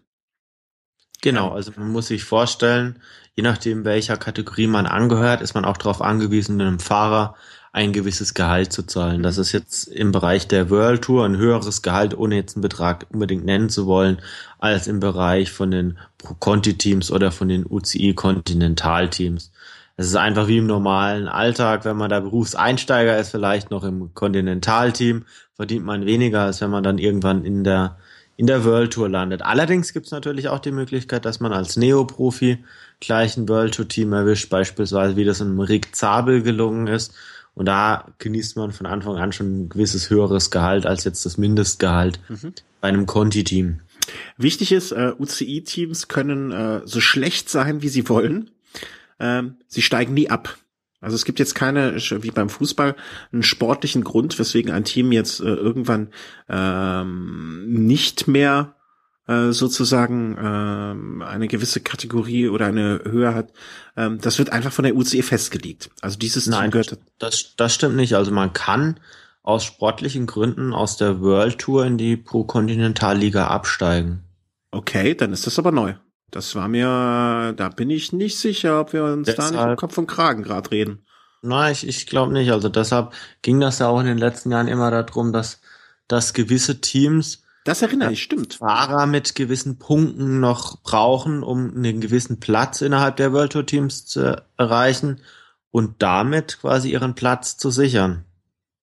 Aber. Weil aus meiner Sicht haben nur die, die, meine ich, die besten 16 Teams eine Garantie, wenn ich, wenn ich mich da jetzt nicht auf Glatteis begebe, dass sie da, da drin bleiben. Also eine gewisse Durchlässigkeit ist da. Die Zahl der, der World Tour Teams ist auch begrenzt. Also es mhm. kann nicht begrenzt viele geben. Von unten können immer mal wieder da welche dazustoßen. Aktuell wird die Lizenz für vier Jahre verliehen und die Möglichkeit eines Abstiegs gibt es meiner Meinung nach schon. Also beispielsweise Aber ist es was nicht Eurocar war, glaube ich, letztes Jahr noch ein World Tour Team und ist jetzt in Pro Conti Klasse runter. Mhm. Aber ich glaube, sie müssen nicht, weil es war ja bei Europa, äh, weißt du, es ist so eine Kann-Lösung, weil Europcar, bei Europcar war ja auch die Frage, kriegen sie jetzt die ähm, Pro-Kontinental-Lizenz oder bekommen sie äh, die Pro-Tour-Lizenz? Das heißt, es muss nicht unbedingt so sein, aber es kann so sein, was ja wie in vieler Hinsicht dann, ich glaube, das hing dann aber äh, in diesem Fall damit zusammen, dass es wenige Bewerber für diese äh, World Tour Kategorie einfach mhm. dieses Jahr gab, weil einige ausgeschieden sind. Mhm. Gut. Also es, ist, es gibt ja immer mal wieder Teamzusammenlegungen und ein gewisser mhm. Grundstück muss da sein und es gab nicht viele Bewerber für für World Tour, für die World Tour Kategorie mhm. dieses Jahr. Also zusammengefasst nochmal in der obersten Kategorie den UCI Pro Tour Teams sind Teams wie hm, Astada, BMC, die schon heute erwähnten, äh, Lampre, Movistar, Omega, Team Sky Euro, und so weiter und so fort. Ähm, darunter sozusagen in der zweiten Kategorie äh, sind die äh, UCI, UCI äh, Pro Kontinental Teams. Das äh, ist sozusagen die erste Liga dort drunter. Genau, also da gibt's dann schon wieder andere Anforderungen. Allein was, was die Zahl der Fahrer angeht, muss man jetzt wirklich in, in der World Tour ein paar Fahrer mehr haben. Reicht hier als Mindestzahl an Fahrern schon, schon 16. Und das wäre natürlich äh, für die World Tour mit 16 Fahrern kommt man da nicht zurecht. Also da finden ja teilweise zwei, drei Rennen parallel statt, die gar nicht zu besetzen wären mit 16 mhm. Fahrern. Das, deswegen sind manche Teams ja auch mit, ich sag mal, kleineren Budgets, ähm, die gar nicht sich so viel Fahrer leisten können oder die gar nicht auch, das heißt ja nicht nur, äh, wir sprechen ja nicht nur von den Fahrern, dazu gehört ja auch immer der Betreuerstab, die Unterkünfte, die Reisen und, und, und, und. Es ist halt oftmals auch so, dass kleinere Teams den Schritt vom Pro-Kontinental-Team ähm, zum Pro-World-Tour-Team ähm, für die sehr, sehr, sehr schwierig ist, weil der einfach der finanzielle Aufwand ein viel, viel höherer ist und man oft den Eindruck hat, na, die sind mit ihrem Pro-Kontinental-Status einfach eigentlich gerade noch zufrieden und möchten gar nicht so früh aufsteigen. Ja, sondern sind eigentlich noch ganz froh, dass sie in dieser, ich sag mal, mittleren Ebene äh, sind, weil die Kosten noch überschaubarer sind. Genau, beispielsweise der Fall Euskaltel. Die, die genau. waren mal, meine ich, Pro Tour damals noch und waren dann in der letzten Zeit nur noch Pro Kontinental Team sie wollten dann gar nicht den Giro unbedingt fahren, sondern waren dann wirklich froh, Tour de France und dann, äh, ja, vielleicht die Vuelta, aber die waren dann immer so in der Lage, äh, sich dann selbst für Wildcards zu bewerben, mussten aber nicht starten. Mhm. Von daher gibt das einem Team, das vielleicht auch gerade finanziell ein paar Probleme hat, eher die Möglichkeit, dennoch die, die wichtigsten Rennen zu fahren, ohne sie fahren zu müssen. Genau, das ist nämlich der Punkt. Sie müssen nicht starten, aber sie können auf Einladung ähm, des, der, An des Veranstalters teilnehmen. Genau. Äh, Team NetApp ist äh, auch so ein Beispiel ähm, für ein Team, was dieses Jahr im Kontinentalstatus ist. Team NetApp. Ja.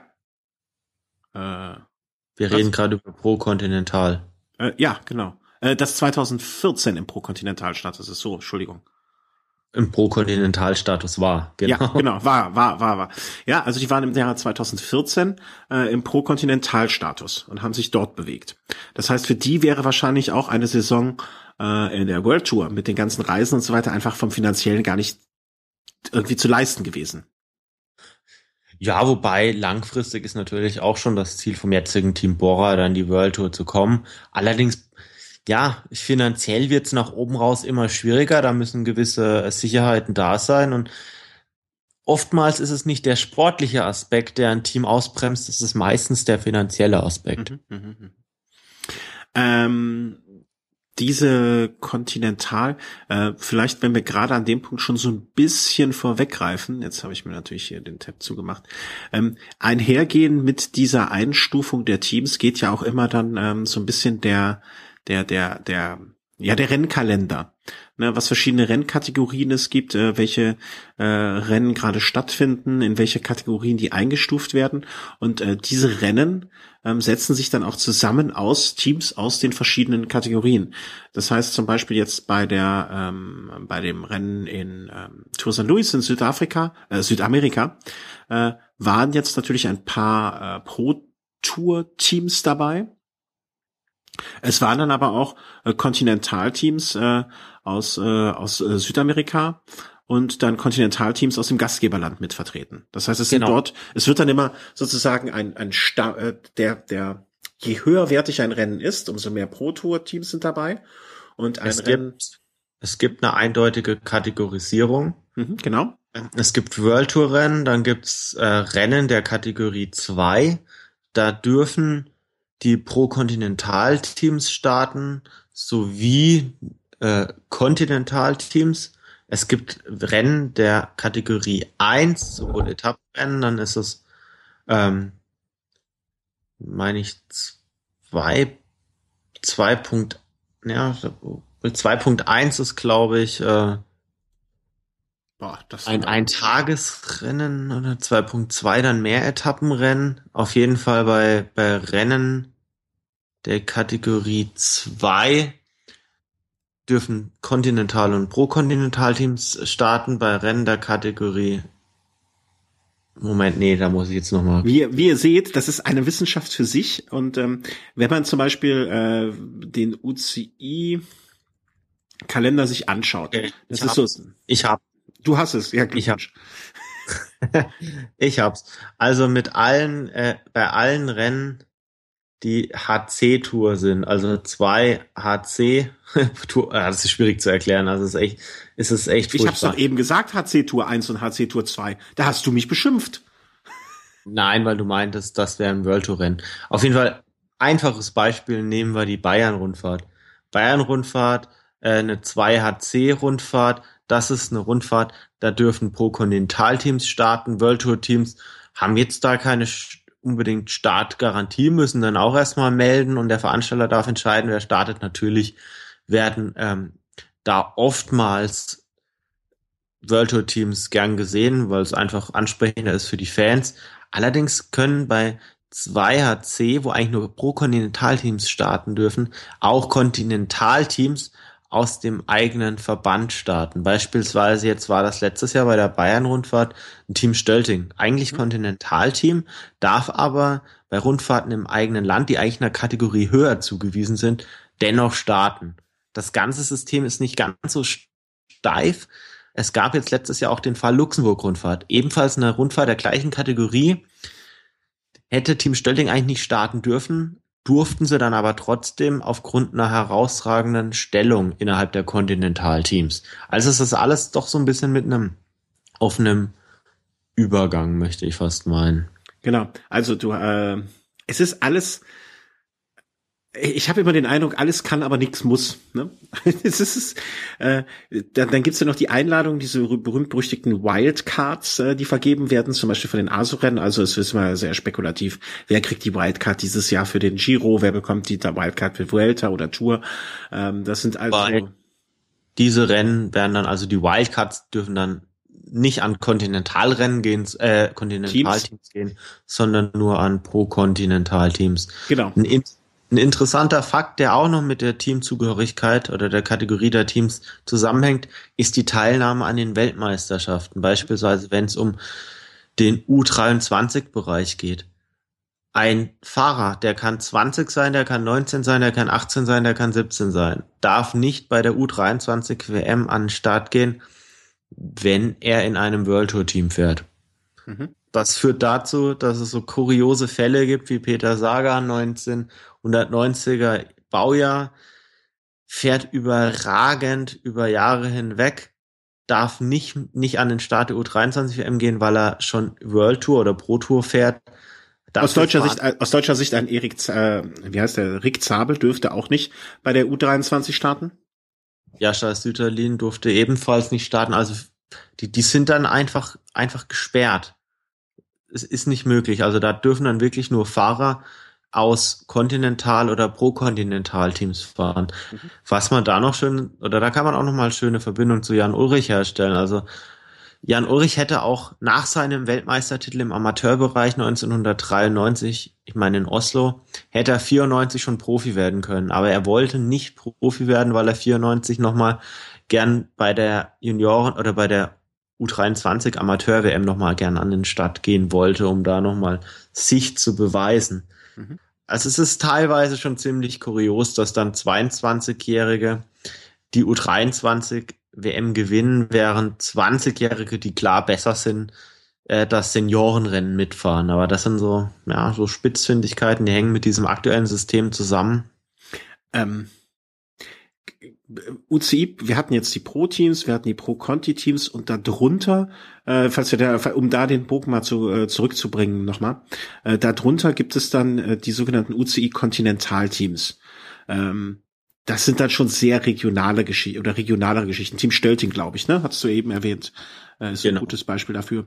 Äh, davon gibt es jetzt weltweit ähm, 154 Stück. Ähm, du hast gesagt, bis zum nächsten Mal lernst du die auswendig. Das finde ich sehr, sehr, ähm, ja, sehr, sehr herausragend von dir. Aller Fahrer natürlich, Geburtsdatum inklusive. Ja, und Name des Hundes. Ja, und, und Name des Partneronkels. Ja, wie hieß nochmal der Hund von, äh, von Valverde? PT, ne? Shapi. PT. Nee, wer, wer, Itachi. Itachi. Wessen Hund war nochmal PT? Auf der Fuentes-Liste stand doch einer, der, da stand der mit Petit drauf und das war doch der Hund von dem. War das Contador?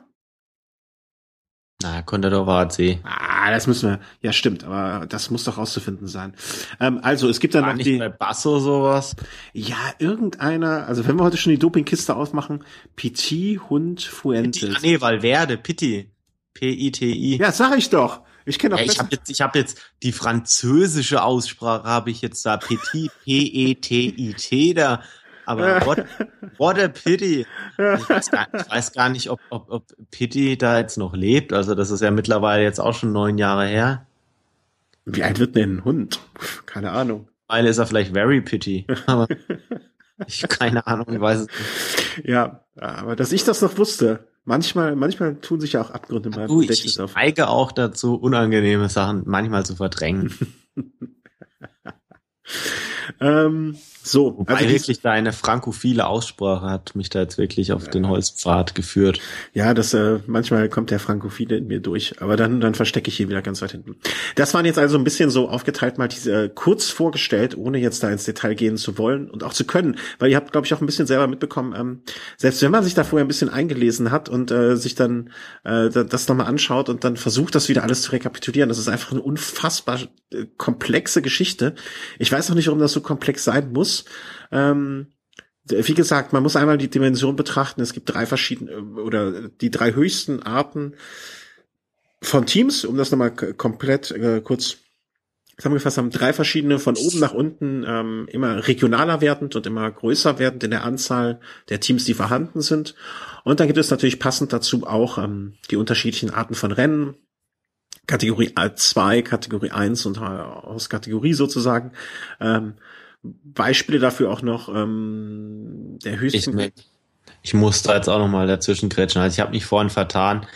Also es ist doch eine Kategorisierung. Eins ähm, für die Rennen mit pro Kontinentalteams, zwei für die Kontinentalteams, weil ich das vorhin jetzt falsch gesagt habe, beispielsweise Bayern-Rundfahrt äh, ist ein Rennen der Kategorie 1, genauso wie jetzt beispielsweise das äh, Etappenrennen rund um den Finanzplatz Eschborn-Frankfurt, das ist auch ein Rennen der Kategorie 1. Der Europe, Europe Tour, sozusagen.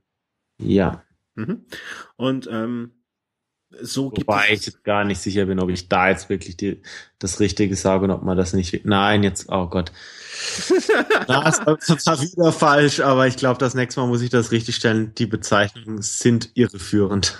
Ja, äh, wie, wie, ihr seht, äh, wir beschäftigen uns viel damit und wir blicken schon nicht mehr durch. Äh, ähm, wie, wie man das einem gemeinen Zuschauer bei in der ARD äh, bald erklärt, das werden wir einfach mal bei der ARD äh, anfragen, wenn die Tour de France läuft ähm, dort. Aber äh, ihr seht, es ist sehr komplex. Vielleicht, vielleicht ist es auch besser, wir werden das mal in schriftlicher Form kurz zusammengefasst. Der Chris klärt sich also bereit, es mal in schriftlicher Form kurz zusammenzufassen. Das werden wir dann äh, in den Show Notes äh, verlinken beziehungsweise dort reinsetzen. Ähm, merkt euch aber mal einfach, es gibt drei Arten von Teams und das äh, ich, das ist, damit fängt, das ist schon ein guter Anfang. Und welches Rennen wann wo stattfindet, äh, das hat äh, bedeutet eine Einstufung des Rennens und dann kann man immer mal schauen. Das bedeutet wiederum, welche Art von Teams eingeladen sind. Ich glaube, das ist jetzt mal einfach das so ganz runtergebrochen auf das Simpelste. Und bevor wir uns weiter um Kopf und Kragen reden, äh, da, da brechen wir dann auch ab. Man sollte sich merken, es ist sehr komplex.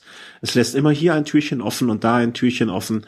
Und das macht es auch manchmal nicht leicht zu verstehen, warum wer war gerade vielleicht eingeladen wird oder nicht eingeladen wird oder sich aufregt oder nicht aufregt. Und das macht es uns dann auch oftmals ein bisschen schwieriger. Ähm, gucken wir doch dann mal einfach äh, so, was sich in den nächsten zwei Wochen vielleicht dann tut.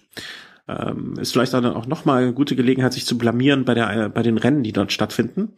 Ähm, ja. ja, es findet jetzt zumindest im Februar auch einiges äh, weiter entfernt statt. Also da kommt jetzt beispielsweise die Dubai-Tour auf uns zu, die Katar-Rundfahrt. Katar war auch jetzt die Handball oder ist die Handball-Weltmeisterschaft. Da geht es dann gleich weiter mit mit der Katar-Rundfahrt.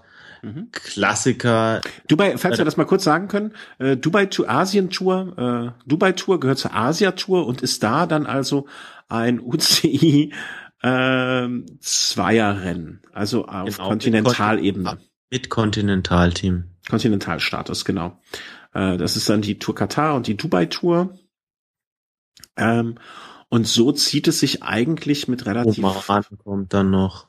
Ja, relativ kleinen Rennen ähm, durch durch die durch, bis Mitte Februar und ähm, Katar noch, Katar noch, Katar traditionell viele Sprintankünfte natürlich. Ähm, da wird sehr großer Windeinfluss. Ja, äh, da in der Wüste wird's dann wahrscheinlich ähm, die ersten, so mal die ersten, ja, werden da schon die ersten Zeichen gesetzt von einem Degenkolb, von einem Greipel und so weiter und so fort. Ich denke immer noch, das ist auch so ein Aufgelauf. Danach Tour Oman. Also so richtig los wirklich mit bedeutenden Rennen geht's dann in Europa dann auch, wenn jetzt die World Tour Rennen im März dann losgehen, sei es dann Paris-Nizza oder auch Tirreno Adriatico, da stehen dann doch einige schon am Start und haben gewisse Ambitionen. Mhm. Aber wir können uns äh, im, im die, dann die Klassiker, die anfangen, Omlop, äh, Nüsblatt, ähm, ist dann so ein höherklassiges Rennen Ende Februar. Aber wir können uns. Das ist dann wirklich der Aufgalopp zu den äh, Kopfstein-Klassikern. Und ja, die, die Phase ist kurz, aber intensiv. Und Omlauf Newsblatt ist dann schon so ein Rennen, wo man schon deutlichen Fingerzeig erhält, mit wem im April dann doch zu rechnen ist. Ja, und ich hoffe denke, dass wir in zwei Wochen dann schon mal ein bisschen was äh, mehr sagen. Vielleicht können wir dann, bis dahin sind ja schon ein paar Rennen angelaufen wieder, wenn es auch noch nicht heiß hergeht. Aber ihr habt auch an dieser Folge gesehen, wir müssen uns auch erstmal wieder einspielen, ne? unser Wissen aus den Schubladen holen, um es dann äh, äh, präsentieren zu können und äh, dann und, weiterzumachen. Hm? Und ich prognostiziere bis in zwei Wochen dann auf jeden Fall den ersten Podestplatz von Alejandro Valverde. Wieso? Gibt es ein Fahrradgeschicklichkeitsturnier bei der Grundschule, wo er war, oder was? Nö, nö, also, aber so, so ein Podestplatz wird er bis dahin schon eingefahren haben. Ah, hast du das im Kaffeesatz gelesen, ja? Ja. Ja. Ja, dann. Was passiert, wenn nicht? Wenn, wenn das nicht passiert, dann musst du bis in vier Wochen dann mal einen kleinen winzigen Abriss dazu schreiben über die verschiedenen Teams, die Eingruppierungen und äh, ja, wie das so ausschaut. Mache ich sehr gerne. Ja, okay. Dann bedanken wir uns äh, ganz, ganz herzlich beim Chat. Wir bedanken uns ganz, ganz herzlich bei den Zuhörern äh, jetzt des Podcastes. Wir bedanken uns fürs Flattern, wir bedanken uns für Spenden, wir bedanken uns für alles. Ähm, genau, bedank wir bedanken uns natürlich vor allem bei der stationären Hilfe bei Christian, die diese Übertragung erst ermöglicht hat durch die lebenserhaltenden Maßnahmen, die da jetzt wirklich so äh, am Leben gehalten wurden. Was? Was für lebenserhaltende Maßnahmen? Nein, ich wollte noch mal einen schlechten Scherz über dein Ach so. Alter machen. Jetzt verstehe ich es auch. Du musst ein bisschen lauter sprechen. Ich höre auch so schlecht im Alter. ähm, ja, stimmt. Also die, äh, der, der, wir danken der Pharmazie, die das hier ermöglicht hat, äh, wie, wie so vieles im Radsport und ähm, ja, wünschen euch eine, eine, eine, eine hoffentlich bald besseres Wetterzeit. Ich bin diese Woche viermal mit dem Fahrrad zur Arbeit gefahren und viermal nass geworden. Äh, ein Umstand, den ich bald, bald anders haben möchte. Das soll sich ändern, bitte in naher Zukunft. Und mit diesen warmen Worten geben wir äh, zurück ins angeschlossene Funkhaus und bedanken uns und wünschen ein schönes Wochenende. Tschüss. Dem schließe ich mich an. Ciao.